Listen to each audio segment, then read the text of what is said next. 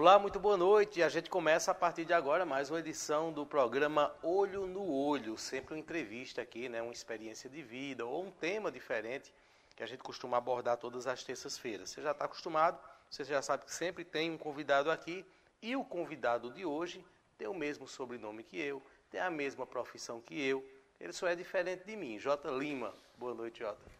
Boa noite, Nelima. Boa noite aos amigos do Santa Cruz Online, da Rádio Vale FM, Rádio Farol FM. É um prazer estar com você aqui. Eu me sinto prestigiado em ser entrevistado pelo Ney Lima, o famigerado Ney Lima, um jornalista político aqui do interior do estado de Pernambuco. Prazer. Você tem quantos anos? Curioso. Eu tenho 28 anos. 28 anos. Você sabe que você tem idade para ser meu irmão, né? E é? É, com certeza. Poderia ser seu filho também, não, né? De jeito nenhum. Será? Aí não dá, não. Ó, a gente vai falar, não dá para dizer assim, vamos falar sobre a experiência de J. Lima. 28 anos, né? Talvez não seja a experiência toda, mas tem, né? Para quem já viveu muito, com certeza vai ter muita história aqui é, para contar, principalmente as histórias dos bastidores, inclusive do rádio. Você vai conhecer um pouco mais sobre o comunicador J. Lima, o comunicador do Brega, né? Era da verdade, mudou um pouquinho, né? Agora é o comunicador do Brega.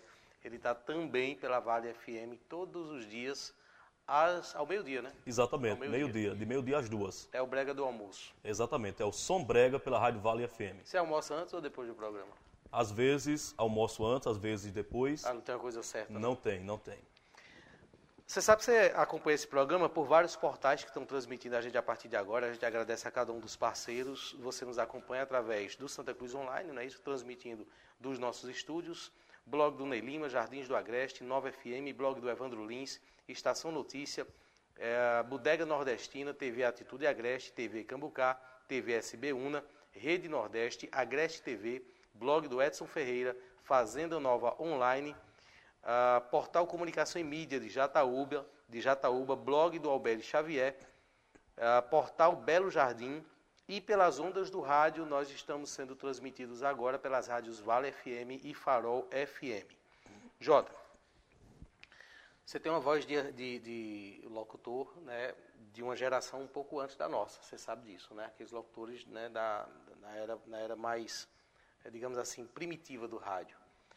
De onde veio a paixão? Né? É, em que momento você entendeu que não só era a voz, né? que havia de fato um talento para a comunicação?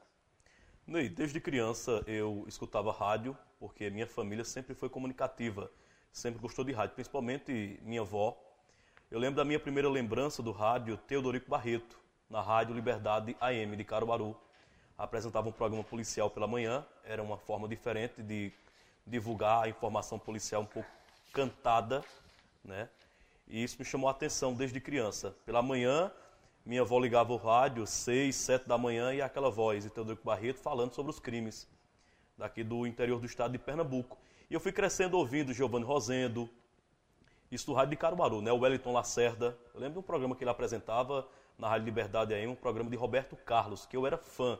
Mesmo a Rádio Liberdade, a Rádio Liberdade AM pegando um pouco ruim a, a sintonia do AM aqui, eu ficava ali insistindo.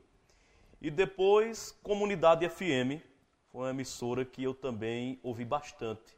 Rádio Vale AM, eu lembro muito bem do Francisco Amaral, era, foi, foi, o primeiro, acredito, foi o primeiro radialista profissional que eu tive contato pessoal, porque ele era muito amigo de um tio que eu tenho, o tio Luiz, que é irmão da minha mãe, e meu tio tinha um restaurante. E toda noite, antes de ir apresentar o programa Sereste em FM, o Francisco Amaral passava lá para tomar um café e eu ficava ali, sentado, observando ele falar, ficava conversando com ele.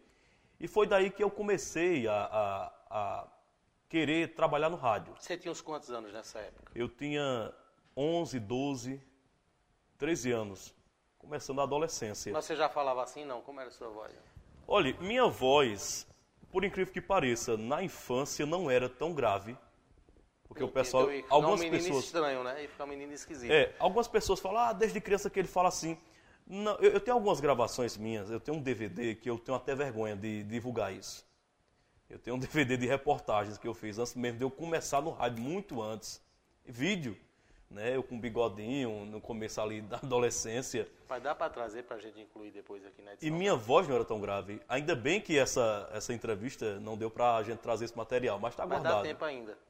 Cara, que é isso? Inclui, cara? a gente inclui, né? Eu tenho vergonha de mostrar Se isso. der para incluir, abra a janela a partir de agora e você vê né, o vídeo que J. Lima está falando. Se não der, não vai aparecer nada, mas vamos lá. Pois é. Aí, isso é o J. Lima no começo. Eu, eu, eu tinha vergonha de me ouvir. Eu, eu tinha um gravador de fita que eu gravava.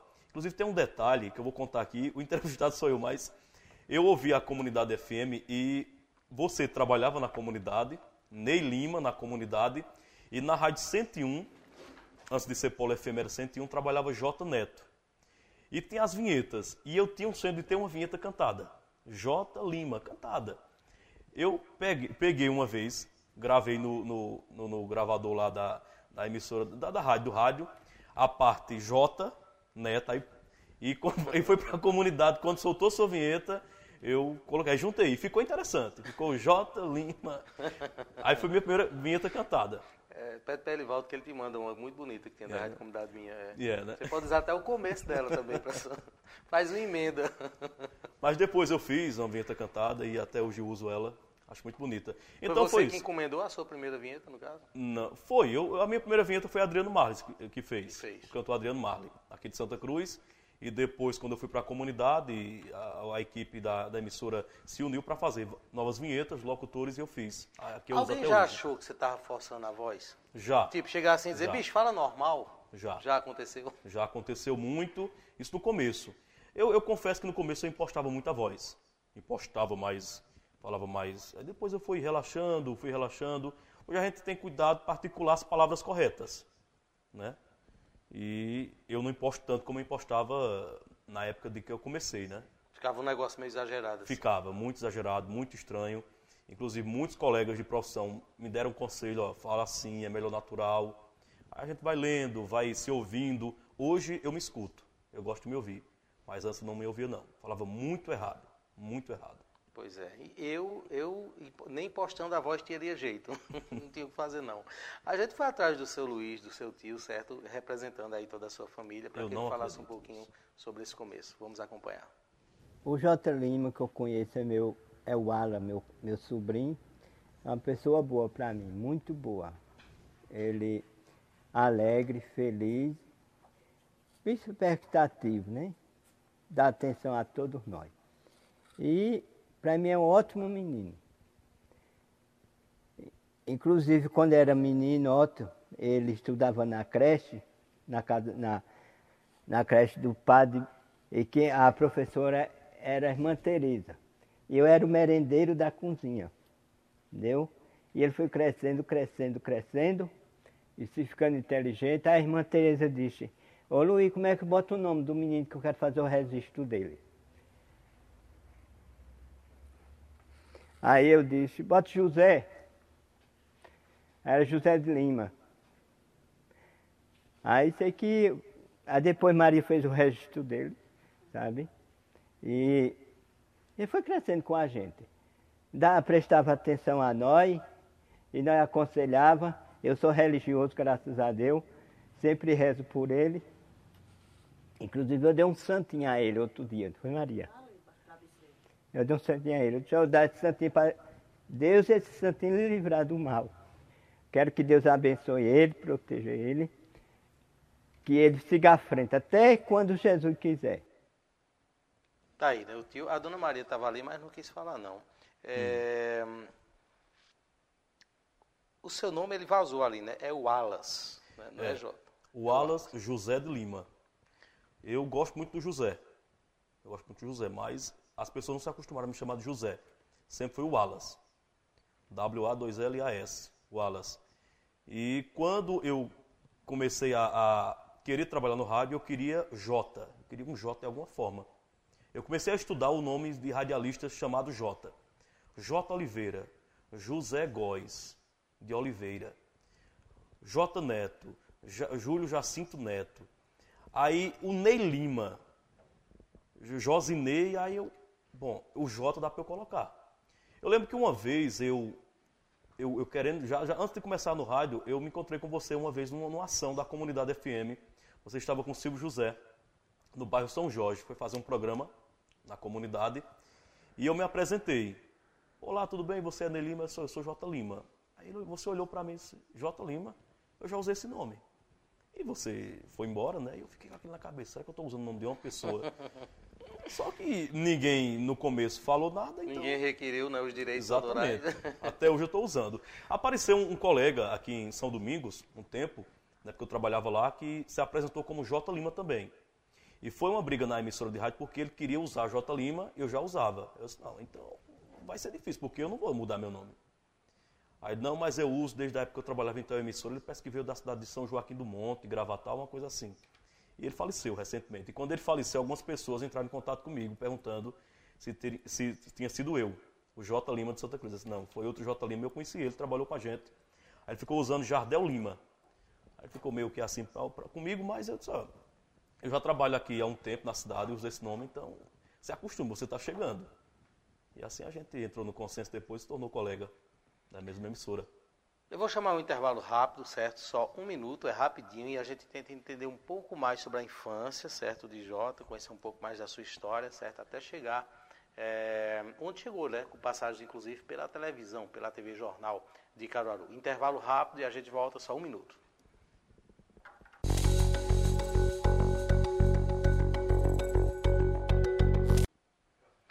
Estamos de volta e hoje trazendo aqui para o Estúdio 2, eu não vou dizer recebendo aqui no Santa Cruz Online, porque ele já é do Santa Cruz Online, né? Trazendo aqui para o Estúdio 2 o Jota Lima, num bate-papo diferente. Ele disse que é a segunda entrevista que ele dá na vida. Interessante isso, né? É verdade. Em 12 anos de profissão, eu só consegui uma entrevista, que foi com o Lente Silva, há bastante tempo na extinta IGM, agora Interativa FM, e agora com você. É a segunda, falando sobre minha vida, né? Você pretende dar mais entrevistas quando seguir a carreira política? Não sei, né? Não Você sei. vai ser candidato? Ney, eu, eu acredito que tudo na nossa vida é determinado por Deus. A gente é um instrumento aqui no mundo para viver uma missão. Se a missão for além do rádio, eu estou à disposição. E como é que você vai saber se a missão é além do rádio ou não? Eu acredito que as evidências que surjam daqui para 2024, 2028, enfim, qualquer ano que seja, as evidências e as oportunidades. Entendeu? Eu acredito que tem uma coisa que me prende muito ao rádio. Eu não tenho vontade de deixar o rádio. Se eu entrasse na política, eu ia tentar ir na contramão de que do que muitos políticos fazem aqui em Santa Cruz e no Brasil. Muitos fazem a política de profissão. Eu não queria ser um político profissional. Eu queria ser um comunicador que tem a oportunidade de legislar, de fiscalizar com, com é, é, é, mais, mais, sei lá, com mais apoio, tá entendendo? Eu seria um comunicador na política. Eu não seria um político radialista. Então você já está falando como político, você tem o desejo, isso é fato. Não, não é bem o desejo, Ney. Tudo depende de Deus e do povo. Não, mas eu sei que depende. Agora o, o desejo tem que ter para poder entrar. Não, claro. Se eu falar que não, não tenho desejo, como na TV, eu não tinha muito desejo de, de, trabalhar na TV. E depois aconteceu e eu gostei da TV. Depois do rádio, da paixão inicial do rádio, eu me apaixonei pela TV também. E a política pode ser algo que eu observe que dá para eu ir e talvez eu vá. Como é que foi sua infância? Quais são as memórias que você tem? Minha infância foi muito humilde. Minha infância foi difícil, não foi fácil. Eu sou filho de uma guerreira costureira, Dona Maria José. Fui criado sem meu pai. Ela não quis pai. falar com a gente, infelizmente. A gente tentou bastante, mas foi. É muito tímida. Eu me surpreenderia se ela falasse. Ela é muito tímida. Minha mãe é muito tímida. Entendeu? É... Tem foto aí, eu estava vendo uma foto aí. Nossa. Isso é minha mãe. Isso é aquele barbudo ali, né? Não, isso aí é meu padrinho, Inácio. Eu sei, você é o menininho ali do colo. Exatamente, você foi no meu batizado. A dona Maria é? É a do meio. A do meio. Essa morena que eu estou nos braços dela é minha madrinha Cida, falecida. Faleceu recentemente. Foi você uma... parece com sua mãe, né? O formato do rosto é bem parecido. É. Isso aí sou eu. Isso aí foi no bairro Nova Santa Cruz, onde eu fui criado boa parte da minha infância. Já tinha cara de brabo nesse tempo, né? Rua Batalha dos Guararapes. Já? Você acha que eu tinha. Essa foto aí tem. Parecendo um cangaceiro, né? Rosto de cangaceiro. Essa foto eu não lembro aonde foi, não lembro essa, quem é essa menina. Uma vez eu coloquei no Facebook e ela apareceu, não sei. Alguém comentou. Mas esse sou eu, o Você esqueceu da menina. Esqueci, esqueci. esqueci. Você cresceu e viveu a maior parte da sua vida em que rua, em que, em que local? Olha, minha mãe, ela se mudou muito. Depois que ela saiu da casa da minha avó, na rua Batalha dos Guararapes, ela se mudou bastante. Não é que ela era ruim de pagar aluguel, é porque às vezes queria uma casa melhor. Ela sempre costurou e às vezes queria melhorar. Eu morei, passei boa parte ali naquela região do Bela Vista. Eu morei próximo à Escola Maria Lúcia Alves. Morei um tempo próximo a Agapel, bairro novo. Inclusive tenho boas memórias. A gente brin brinquei muito na ABB. Essa rua aqui por trás do, do Ipiranga também, eu lembro. A Rua do Menino Jesus. Passei um tempo morando é, no bairro Bela Vista, Rua Maria Eunice Chagas também. Foi a última casa de aluguel que a gente morou, próximo ao Olavo Bilac. A última casa de aluguel. E depois a gente se mudou para o bairro São Jorge.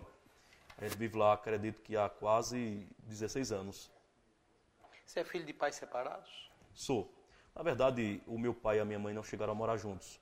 Foi um namoro que eles tiveram no passado e eu nasci. Eu vim conhecer meu pai com 11, 12 anos. Conheci meu pai. E você tem contato com ele até hoje? Meu pai faleceu. Seu pai faleceu. Faleceu há dois anos. A imagem aí do, do, do Jota ali com o pai dele. Como é o nome do seu pai? Leonardo. Léo. Léo Silva, que inclusive lá no passado foi percussor lá do rádio é, FM, Rádio Pirata aqui. Ele, ele fez parte daquelas equipes, né? De jovens que queriam militar no rádio, mas não tinham oportunidade. E só tinha a Rádio Vale AM. E aqueles jovens, eles montaram transmissores. Meu pai, segundo os amigos que depois me falavam, me falaram, né, que ele tinha uma experiência muito boa de fazer transmissor. Era muito desenrolado e comunicativo. Eu cheguei a ouvir alguns, algumas coisas do meu pai. Eu lembro que, mesmo eu conhecendo meu pai pessoalmente, porque minha mãe não queria que eu conhecesse meu pai. Não sei o que aconteceu, enfim. Eu ouvia a voz do meu pai no rádio. As rádios piratas entravam no ar nos finais de semana. Quais eram, qual era a rádio Eu não lembro exatamente a rádio. Eu lembro que eu sentava no sofá e meu tio dizia: Isso é seu pai falando. Uma voz jovem, e eu ficava admirado ouvindo. Aí a paixão do rádio começa aí. Eu, criança, meu, meus sete anos, ouvindo meu pai no rádio. E sem conhecer ele seu pai, pessoalmente. Sem ter visto ele. Quais foram as circunstâncias da morte dele? Infarto. Foi infarto. Foi coração. repentino? Você tinha quantos Foi anos? isso repentino. Ele tinha 46, 47 anos. E você tinha quantos anos? Há, acredito, há dois anos atrás. Ah, foi há dois anos Há dois anos, foi bem recente. Inclusive, eu estava no ar aqui no Santa Cruz Online, quando meu pai faleceu. Estava apresentando o programa Rota da Notícia, segunda edição, quando recebi a ligação do meu primo. Disse, olha, vá para a UPA que titio infartou. Eu estava no ar, não tinha como colocar alguém no meu lugar. Eu segurei a barra, finalizei o programa, estava na metade do programa, finalizei o programa e saí. Fui sozinho para a UPA e fui pensando. Meu pai morava em Poço Fundo, na zona rural de Santa Cruz. Se ele infartou, ele não chegou vivo na UPA. Eu já fui pronto sabendo que meu pai estava morto. E chegando lá, infelizmente, na hora que eu cheguei, recebi a informação que ele tinha falecido, acabado de falecer. Jota, você já trabalhou com o que na vida? Eu, o primeiro trabalho foi com a minha avó, na agricultura, no roçado. Eu criança, minha avó plantando feijão, eu colocando milho, o feijão, a fava e Botando enterrando. lá, fazendo plantação mesmo? Exatamente, Em que, exatamente. onde? Em que local? Minha avó sempre colocava roçado. Os últimos roçados que ela colocou foi nessa região aqui dos Tanquinhos, na zona rural de Santa Cruz, naquela estrada que vai para o Pará, onde tem um, um onde tinha retiros de evangélicos, na fazenda do finado Totonho. Certo. Falecido já, seu Totonho. Ele foi, inclusive, uma pessoa que ajudou muito minha avó. Minha avó saía da cidade, ainda às vezes saía a pé, aqui de Santa Cruz de Caparibe, ia para lá a pé para plantar. Aí hoje você transferiu para o Pindurão, o roçado. É, é um sonho de, de, de infância de ter um pedaço de terra. E eu comprei um pequeno terreno e tô lá, insistindo para um dia plantar e ver nascer o milho e o feijão para a gente comer. Não começou a plantar ainda não.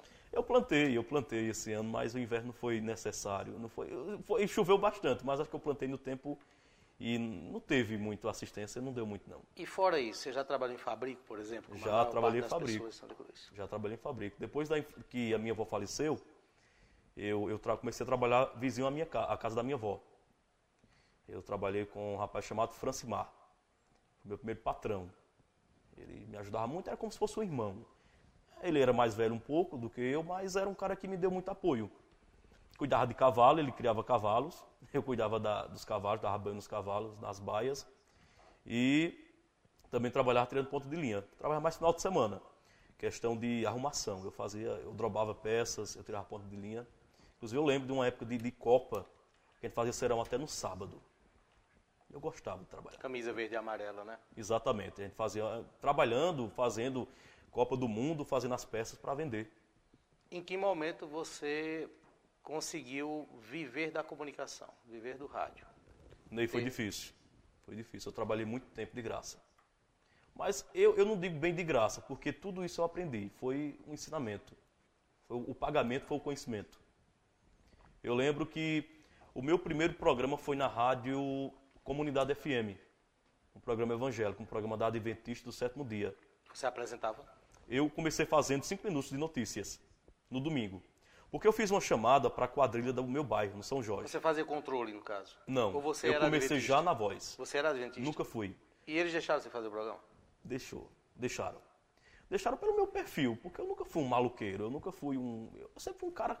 Eu tentei andar no caminho certo. Ah, então a brecha que você encontrou foi no programa evangélico? Foi, eu fiz uma chamada para a quadrilha do meu bairro e uma pessoa da igreja ouviu aquela propaganda do carro de som e perguntou quem era. Aí disseram, é o Alas, nem J. Lima era. Aí ela veio conversar comigo, mas rapaz, você tem uma voz bonita, por que não trabalha no rádio? Eu disse, "Ah, eu nunca tive a oportunidade. Ela gostou da voz da quadrilha e quis botar no programa da igreja?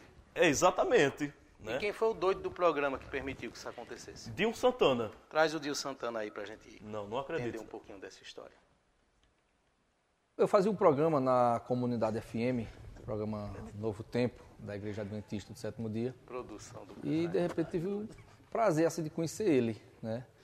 Chegou lá no estúdio, para falar a verdade, eu não lembro através de quem, só sei que ele chegou com alguém e me chamou a atenção. É, a maneira dele se expressar, se comunicar, a voz bem interessante. E uma coisa que eu, que eu falo, né, pouca gente sabe, que eu conversando com ele e por ser da igreja adventista, eu pensei logo, eu vou passar um estudo bíblico para esse menino. E como eu vi que ele gostava muito de rádio, e automaticamente eu associei o estudo bíblico com a rádio. Ou seja, a minha intenção maior era trazer ele para o evangelho. Entendeu? Passar a Bíblia para ele, ensinar a palavra de Deus para ele. Mas, por outro lado, a rádio. Então, eu juntei uma coisa com outra.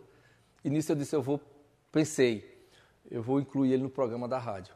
Eu sei que ele gosta e vai participar. E fiz o convite e ali a gente eh, fez um quadro que era de informações. O programa ele tinha mais ou menos, acho que uma hora ou duas horas, não lembro. Acho que era duas horas de programa, na verdade.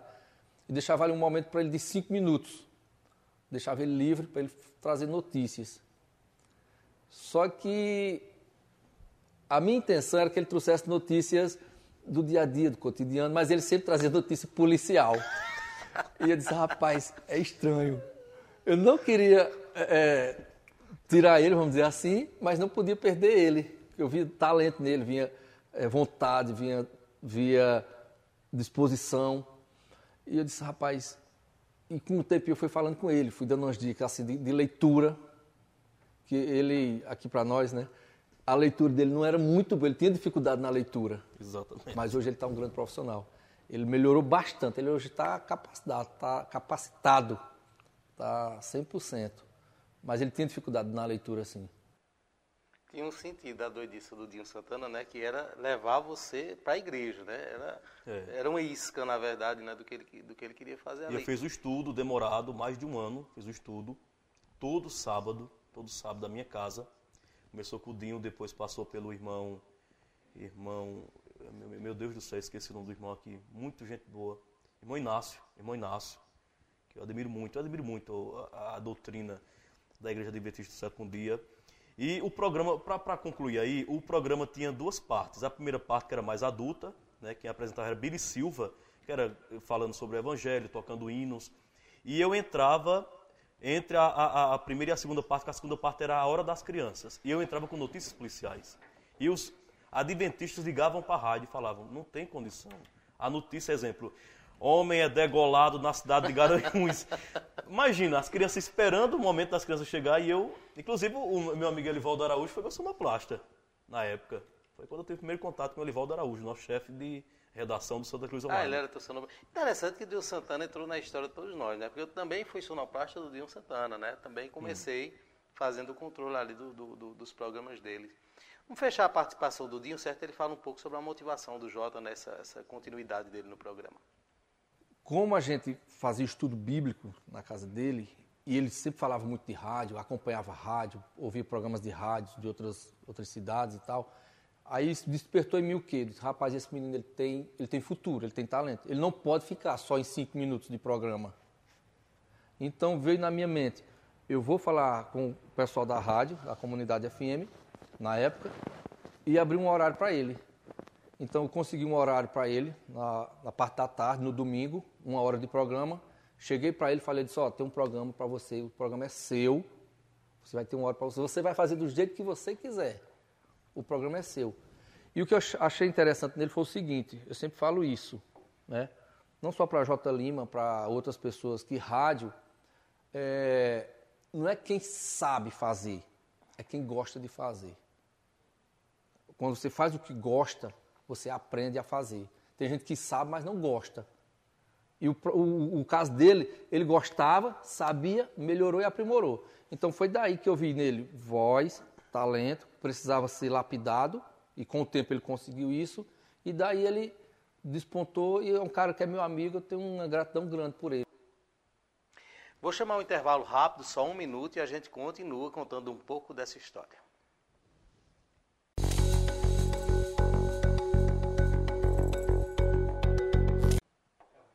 Estamos de volta. O nosso bate-papo hoje é com o comunicador J. Lima, né, trazendo aqui um pouco da sua história. Tem alguma foto da infância de Jota que a gente não colocou ou não? Tem uma dele dançando quadrilha, né? O a quadrilha já foi. Ah, essa aí, né? Essa menina não está muito feliz não, viu, Jota? Essa aí você lembra quem é essa? Lembro, Jéssica. Não está muito feliz muito não, a Jéssica. Ela está incomodada com alguma coisa. Família Siriaco, ela. E é? Família tradicional aqui de Santa Cruz. Eu lembro muito bem que... Não tinha outra pessoa, ela dançou com você? Não, não eu, eu gostava muito de Jéssica. Inclusive, ela dança, eu lembro de um detalhe aí que ela estava com, acredito que a saia de dentro folgada, e a gente o tempo todinho dançando e ela se atrapalhando, segurando, entendeu? Eu comecei, na, isso é no Maria Lúcia Alves. Para acontecer a quadrilha, tinha também os ensaios. Eu começava ensaiando com uma menina e nunca era a mesma menina o dia da quadrilha, porque eu era disputado, por incrível que pareça. Não é eu querendo ser, eu era disputado. As meninas queriam dançar comigo. Elas achavam você engraçado. Talvez, talvez seja isso, porque é bonito. tem outras não, fotos da, da infância? Mas só tem foto dele dançando, né? Essa é minha prima, minha prima Fernanda, né? Foi na minha formatura do ABC. O bicho, tu tinha dificuldade de rir, é? não tem nenhuma foto dele rindo, não, né? As fotos dele são tudo sérias. Meu Deus do céu! Eu tá, não acredito. É diferente, a adolescência estranha. Você é meu amigo Rafael, a minha sobrancelha, né? É a adolescência estranha, né? Foi, foi nesse período que eu comecei no rádio. Vamos trazer um vídeo aí do Jota na Rádio Comunidade, né? Aquele período ali que o Dinho Santana é, falou, né? Que começou ali, a partir daí ele já começou de fato. Você tem vídeo daquela época? Oi? Naquela época não. Ah, é, é uma época mais na frente, uma época mais na frente, mais na Rádio Comunidade, né? Pensou em que ele começou. Essas e outras a partir de agora no Comando 87. Reportagens de Japson Nunes e de J Lima, na sonoplastia J Neto e comigo, o Guilherme Andrade. Bom dia, Guilherme. Bom dia para você, J. Mais um homicídio registrado em Santa Cruz do Caparibe, o jovem que estava bebendo, um jovem de 14 anos em um bar. É. Isso já 1h30 da madrugada. Eu acredito que o dono do bar vai ser notificado. Vai ser notificado e tem que ser. O Guilherme Andrade, que inclusive faleceu, né, recentemente, acho que vítima da Covid, né? Exatamente, vítima da, da COVID. COVID. Grande comunicador do Caruaru, trabalhou ao lado da ao lado de Erivaldo Silva inicialmente, depois trabalhou ao meu lado, na comunidade FM. Agora nem tanto que você já está velho. Mas naquela época ali, as pessoas se surpreendiam muito quando viam que a pessoa que falava no rádio era você, que tinha 19 Sim. anos, 18 anos. Sim. Eu lembro que uma vez eu estava apresentando o programa Almanac à noite, a rádio ficava, ficava, aberta. Antes da morte do Claudemir Nunes, a rádio ficava. Depois que a morte, aconteceu com a morte do Claudemir, ficou mais restrito. E eu apresentando o programa, eu ficava à noite. sozinho na rádio, e chegou uma pessoa no estúdio, um cidadão, ele ficou procurando. E eu, diga amigo, eu estou procurando o senhor que apresenta o programa à noite agora. sou eu. eu disse, Não, J. Lima, sou eu. Ele olhou assim para mim, você é o velho que apresenta o programa Almanac à noite? Sou eu. Entendeu? E engraçado, você conhece música antiga também, né? Conheço. O meu tio Luiz é responsável por eu gostar muito de brega, de música antiga, porque ele tinha um bar. E normalmente no bar toca muito brega. Roberta Miranda, Reginaldo Rossi, Amado Batista, Adelino Nascimento, Frank Lopes. E pronto. Eu gostei, eu comecei a gostar de música antiga também através do, do meu tio, do bar do Luiz. Deixa eu te fazer uma pergunta. Como é que foi o momento, o dia ali da morte do Claudemir? Você estava na rádio ou você não estava na rádio no, naquele momento? Eu ia para a rádio naquele dia e não fui. Eu estava ouvindo a rádio, o programa que, inclusive, eu apresentei por muito tempo, o programa Resenha Popular. Eu não queria mais apresentar aquele programa. Chegou um tempo que eu não queria. Chegou no saco, não queria. Falei com o Jason. Foi muito difícil. O Jason foi muito resistente. Porque era uma casadinha muito bem feita, eu e Erivaldo, mas eu não queria mais. Eu não somava mais na minha vida profissional. E saí. E nesse dia eu estava ouvindo a rádio e me deitei um pouco. Almocei, me deitei, desliguei o rádio. Quando eu me acordei foi com uma ligação, não lembro quem foi, dizendo que tinha uma pessoa baleada na rua da comunidade FM. E eu abri o WhatsApp. Quando eu abri, eu vi uma pessoa caída. E quando eu abri a imagem, era o colega Claudemir Nunes. Saí, liguei para Jason na hora também. Jason já estava chorando. E eu saí doido em cima da moto, inclusive quase que sofri um acidente. Eu acredito que a pior coisa que eu fiz, eu aprendi muito, foi ter me deitado, aliás, ter me sentado ao lado do cadáver dele. Foi a pior coisa que eu fiz na minha vida. Porque ali eu assumi um papel, no caso, que eu fui além dos limites. Eu cobrei demais. Eu me intriguei com polícia, eu cheguei a ficar frente a frente com, segundo a polícia, o mandante e o assassino, o executor do homicídio. Eu cheguei a ser ameaçado de morte. Eu nunca falei isso para minha família e minha família às vezes fica preocupada com o que eu falo, mas é, o que eu falo no ar e o que acontece, mas tudo é permissão de Deus. Eu não tenho medo do que eu vivo, não. Mas não havia muito controle naquela situação também, né? Controle emocional, controle das atitudes. Exatamente, exatamente. Eu, na época, lembro que quando aconteceu o crime, no outro dia a gente recebia imagens, informações da polícia de Caruaru. Olha, fulano foi levado para a delegacia, a gente não podia falar. Eu passei um tempo sem poder falar.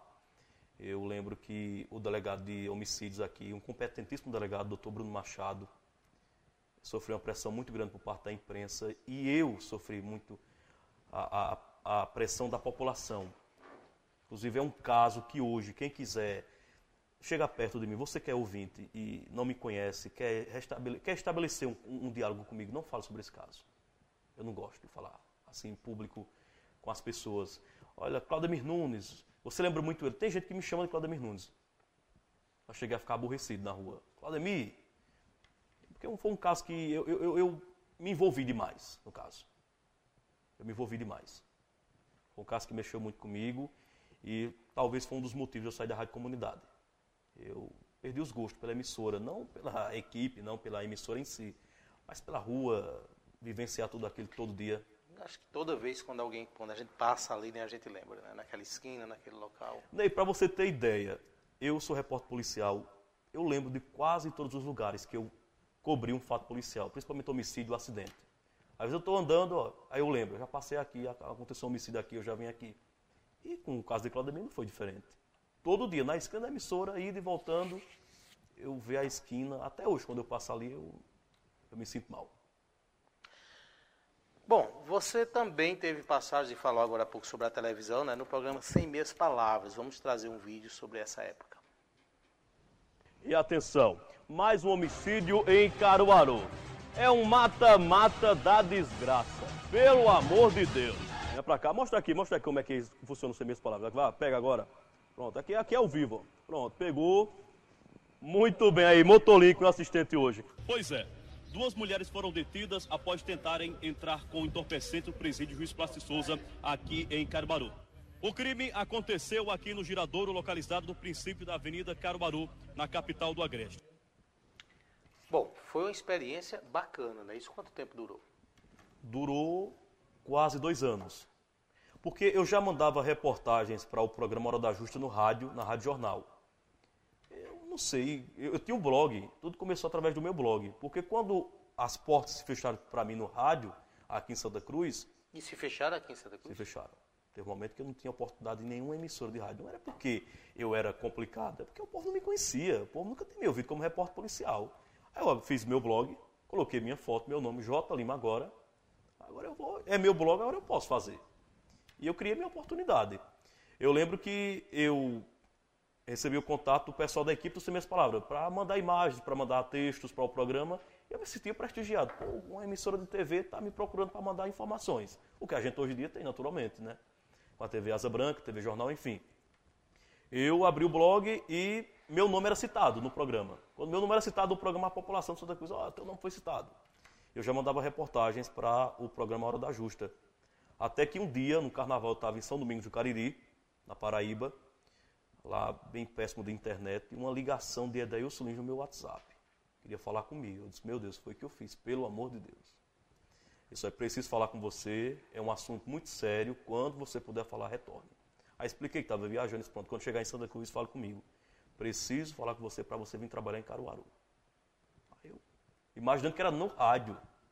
Eu já mandava reportagem, não, vou assinar minha carteira na Rádio Jornal, como repórter.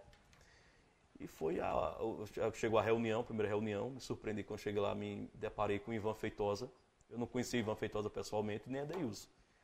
Ivan, da Rádio Liberdade, programa Sem Minhas Palavras da TV Jornal, não entendi. Só que o programa era dirigido por Ivan Feitosa, né? E comecei. O meu padrinho na TV se chama Edailson Lins. Depois Ivan, Ivan para mim foi um bom patrão, Dona Cláudia também.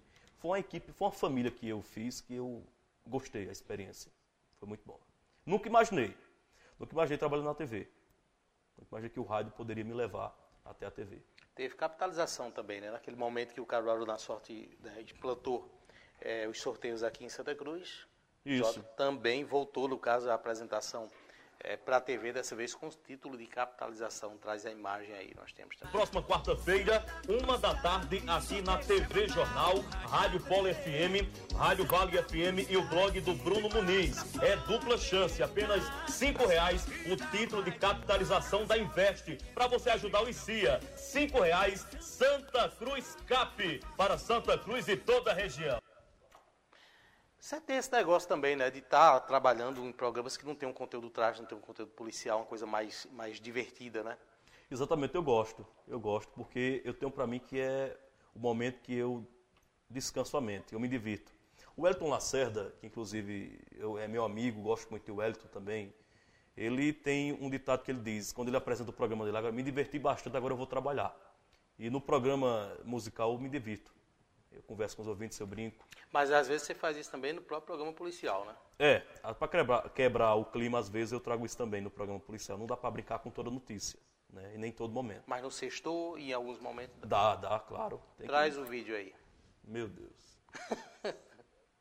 E aqui- Será que é algum fantasma que tá botando boneco aqui em Santa Cruz do Caparibe? Onde é que eu tô aqui, ó? E ele sai ali. O incrível é que eu fico me perguntando.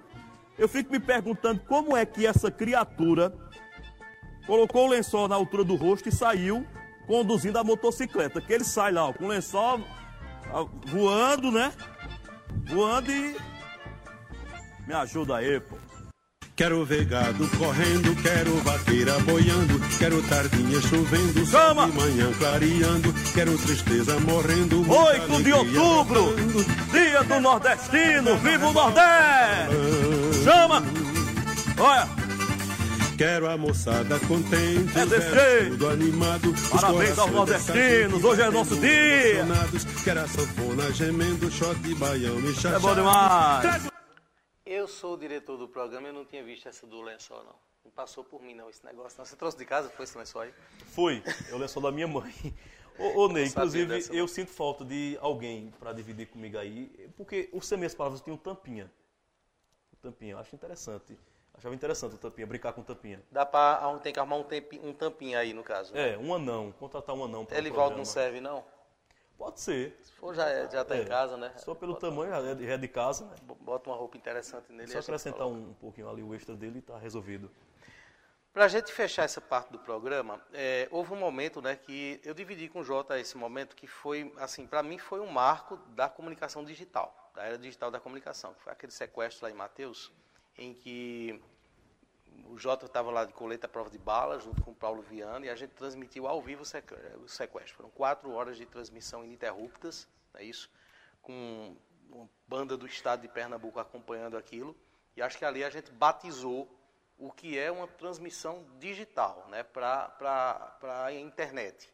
Quando a gente conseguiu fazer aquilo que a televisão fazia, cobrir um sequestro em tempo real, é, entrevistando o sequestrador e tudo mais.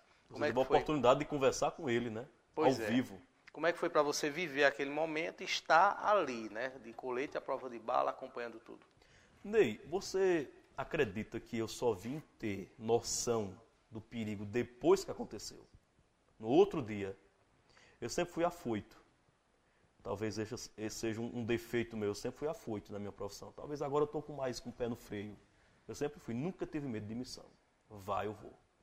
Eu tinha chegado na caminhada naquele dia, você ligou para mim, vá, e eu disse, eu preciso tomar um banho. Vá agora, porque tem que ser agora. Estão pedindo o apoio da imprensa. Só que eu imagino que não seria J. Lima, seria Ney Lima lá, né? Seria mais bacana Ney Lima lá. Mas enfim, e eu, eu só exigi o colete. Eu não sou tão afoito, então...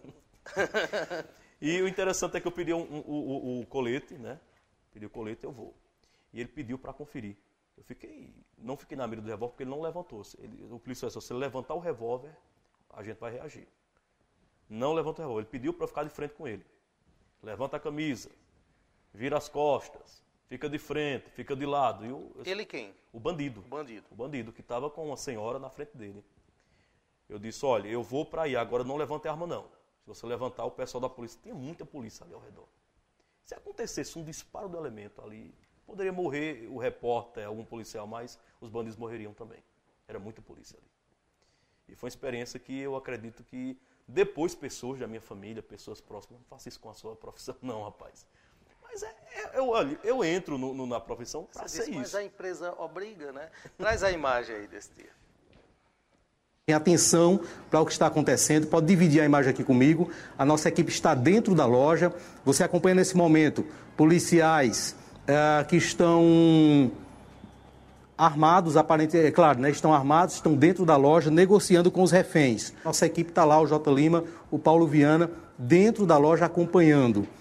São dois elementos, inclusive eram 20 pessoas reféns no interior da loja, porém, quando ele solicitou a minha presença, eu fiquei na linha de frente com um dos elementos, ele liberou uma das pessoas que estava passando mal um jovem que estava passando mal, foi libertado aqui da loja e está recebendo atendimento aqui com a equipe da Polícia Militar do 24º BPM. Bom, foi realmente uma experiência marcante né, para todos nós. Acho que a gente nunca vai esquecer esse dia. Né? Eu acredito que o nosso papel de imprensa foi muito importante aí. Muito importante. O simples fato de entregar o celular ao bandido, uma pessoa foi libertada ali. O simples fato de uma pessoa passar mal, uma pessoa foi libertada, eles tinham a segurança que não ia acontecer nada com isso, porque a gente estava filmando. É, foi importante o nosso papel. Pois é, e um dado também interessante desse caso é que eles estavam assistindo a transmissão. Claro, a gente ficou sabendo sobre isso e recebendo orientações da polícia. Intervalo rápido e a gente volta com a última parte desse programa.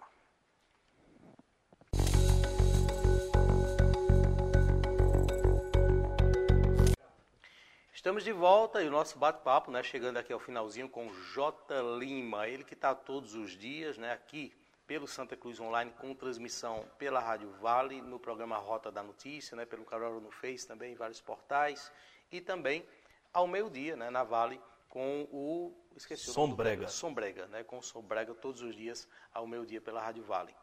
Jota, como é que você define o momento hoje e o que é que você pensa para o futuro, com exceção da política? O que é que você espera para o futuro? Ney, é o seguinte, eu defino que é um momento que eu estou ainda em crescimento. Eu nunca coloquei na cabeça que eu sou o melhor e jamais você. Eu talvez esteja ao lado de pessoas boas. Eu, eu, eu ando na rua, as pessoas me abraçam, tiram foto comigo, me elogiam. Só que eu coloquei na minha cabeça que eu sozinho não sou o profissional, eu tenho uma equipe. Até comentei hoje num programa pela manhã. Eu tenho a Heloísa, eu tenho o Eduardo, eu tenho o Elivaldo, eu tenho o Paulo Viana, eu tenho os correspondentes, as páginas. Eu tenho um grupo que faz isso acontecer, não é só o J. Lima. Joga J. Lima com o microfone só, eu posso até fazer zoada, mas não vou ter estrutura, não, vai, não vou ter apoio que eu tenho com a equipe. Por isso que às vezes eu sou chato, eu, eu às vezes, olha, vamos fazer assim que é melhor. É porque eu quero que todos ganhem. Porque quando eu estou bem, a equipe está bem também. Ela trabalha com o J. Lima, a equipe é boa, o programa é bom. Está entendendo? E a questão da política, só, só uma coisa aqui. Eu tenho medo de entrar na política e perder a minha posição de repórter, de profissional do rádio. Eu não quero fazer a política como profissão. E eu tenho objetivos para o futuro. Eu espero que algumas novidades cheguem em Santa Cruz, né? E eu sonho, eu sonho com muitas coisas para Santa Cruz na comunicação. Para a gente fechar, um depoimento aí do Dinho Santana, né, no encerramento aqui, representando todos os amigos, familiares, todo mundo que viu aí todo esse início. Eu quero falar para você, Jota, o seguinte. Wallace, né? Seu nome é Wallace. Wallace Lima, né? J. Lima.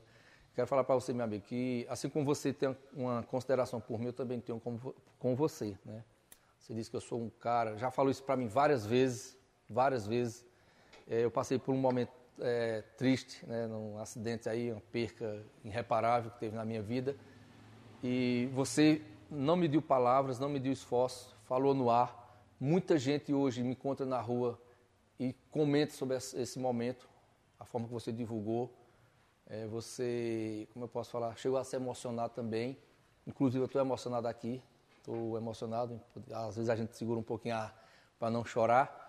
Mas eu digo para você o seguinte: eu sou feliz por conhecer você, sou feliz em saber que eu pude uma pequena contribuição na sua vida pessoal, é, profissional, particular, onde a gente se encontra, a gente sempre se abraça, dá aquela conversada boa. E você sempre disse isso eu tenho muita gratidão a Dinho, que foi o cara que me deu uma força quando eu estava começando. E isso aí eu fiz porque Deus tocou no meu coração e vi em você, Jota. Talento, vontade, desejo de crescer na vida. Que Deus abençoe você, meu irmão. Que a sua mãe, Maria, que eu tive o prazer de conhecer muitas vezes nos estudos bíblicos que a gente fazia ali no sábado à tarde.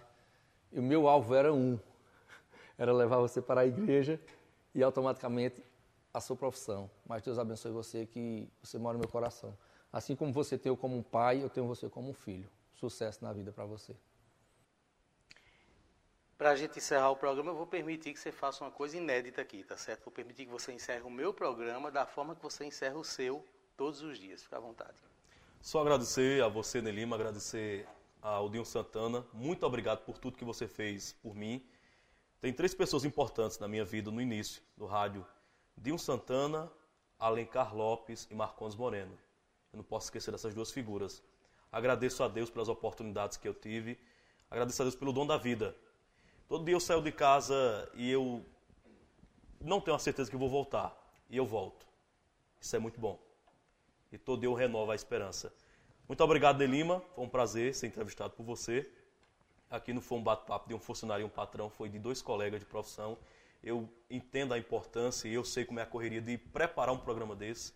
Fico muito feliz e prestigiado pelo reconhecimento. Um abraço a todos, olho no olho, na próxima semana. É assim que você encerra seu programa? Não. Quer que eu encerre do meu, do, do meu jeito? Do seu jeito, lógico. Então tá valendo. Então, um abraço a todos que estão acompanhando a nossa programação. Agradeço a Deus pela oportunidade de comunicar para meus amigos e minhas amigas. Que Deus te dê em dobro tudo aquilo que você me deseja e nunca se esqueça. Feliz é aquele que tem Deus no coração. Um abraço, filho, a Dona Maria José, e até o nosso próximo encontro. Dona Maria José, vamos conhecer um pouquinho dessa história de muita dificuldade lá atrás. Não acredito. Quando ele era criança, eu tive, primeiro eu tive ele muito nova na época. Eu criei é, ele sozinho, ele nunca teve apoio de, de, de, do pai nem da família do pai. Eu tive apoio da minha família e de muitos amigos. E ele, ele estudava, ele, ele se criou na creche para eu trabalhar. Eu passei muita, muito sufoco na época para criar ele, que as coisas de antigamente eram mais difíceis do que hoje em dia.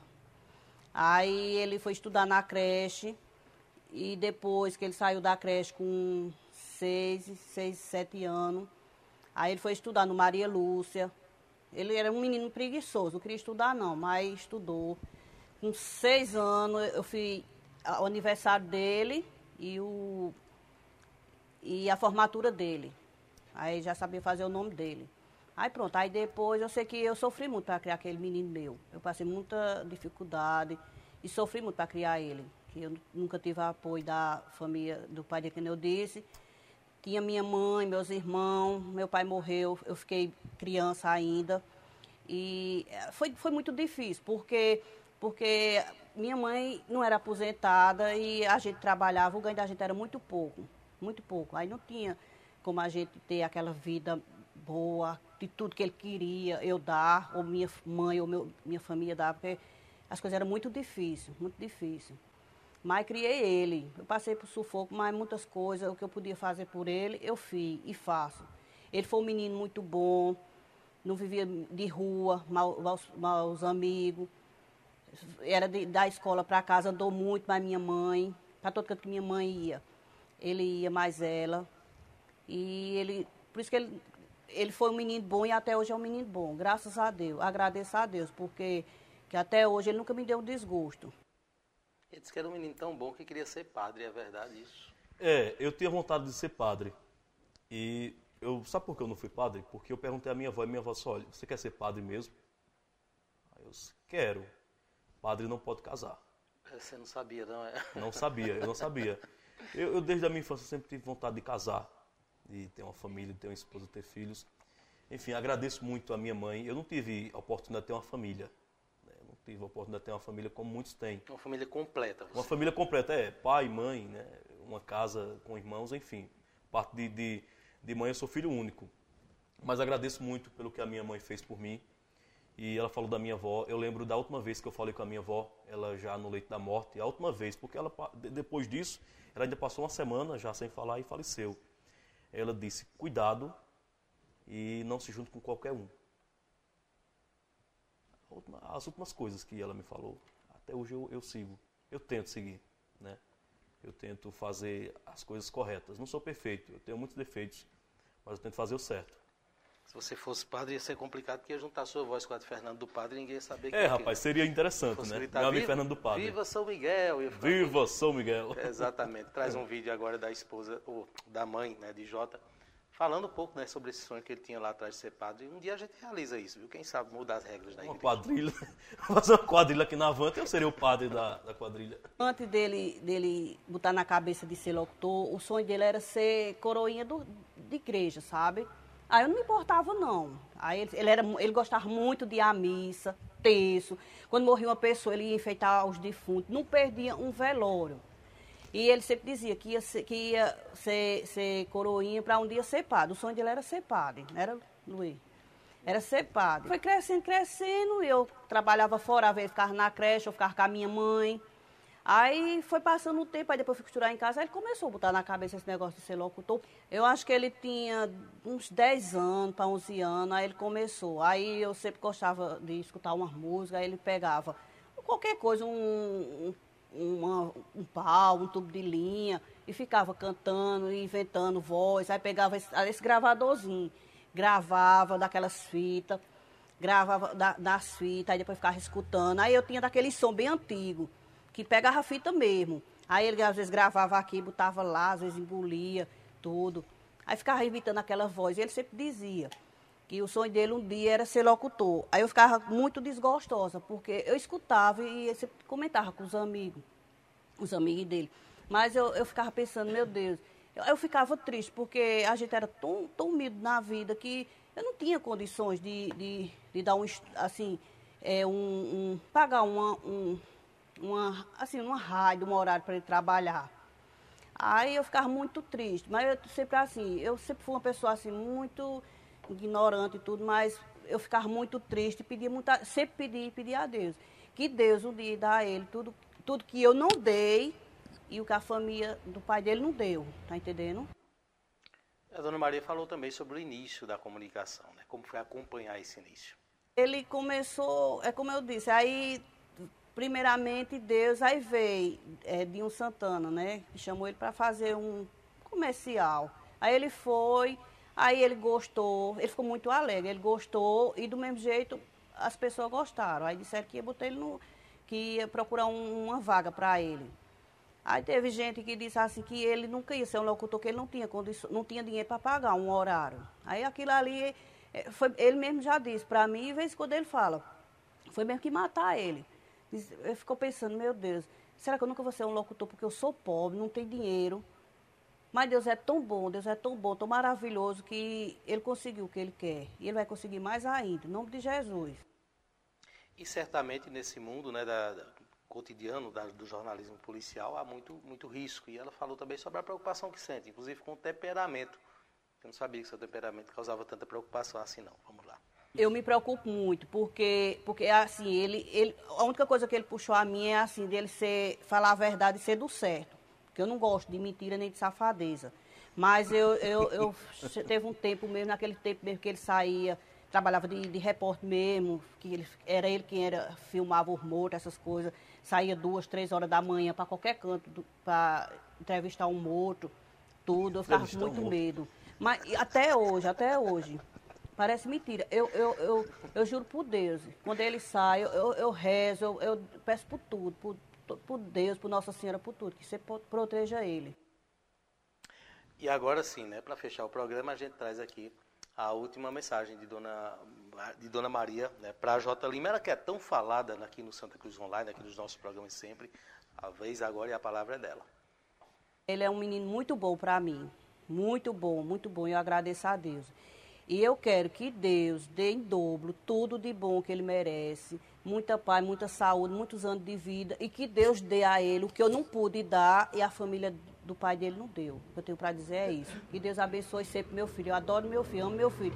Não deixo nada nesse mundo para o meu filho. É Deus no céu e meu filho na terra. Parabéns, Jota. Né? Você disse aí que não teve uma família, mas você teve. Eu acho que sua mãe ela acaba não. sendo a família completa, né? que muita pessoa gostaria de ter. É, não foi uma família tradicional, mas é uma guerreira. É minha mãe, é meu pai, é minha confidente. E ela fala sobre essa questão aí que uma vez eu estava no corredor da Câmara de Vereadores aqui de Santa Cruz e eu ouvi de um colega de profissão, eu já querendo trabalhar no rádio e vários locutores já trabalhando, né? Alguém comentou, rapaz, esse rapaz tem uma voz, esse menino tem uma voz boa, deveria ser radialista. E esse colega disse, ele não é porque ele é pobre, não tem dinheiro. E naquele dia eu fui embora para minha casa à noite e eu chorei bastante. Me destruiu. E eu coloquei na cabeça que eu não teria condição de ser radialista, porque eu imaginava que teria que ter dinheiro para ser radialista. Hoje eu sou radialista, continuo pobre, mas eu sou radialista. Graças a Deus. Eu pedia muito a Deus, Ney, antes de dormir, que me desse a oportunidade de trabalhar no rádio, que ele me desse popularidade para ajudar as pessoas que precisam. E eu tento fazer isso. Eu tento. Eu tento fazer isso e eu quero fazer isso. Eu tenho que ajudar muitas pessoas, porque eu já passei por necessidades, já precisei e foi difícil encontrar ajuda. O programa Olho do Olho fica por aqui. Outros conteúdos como esse você acompanha nos canais do Santa Cruz Online. A você o nosso muito obrigado. Nos acompanhe sempre, toda noite de terça-feira, uma entrevista como essa aqui nos mesmos canais. Boa noite e até a próxima.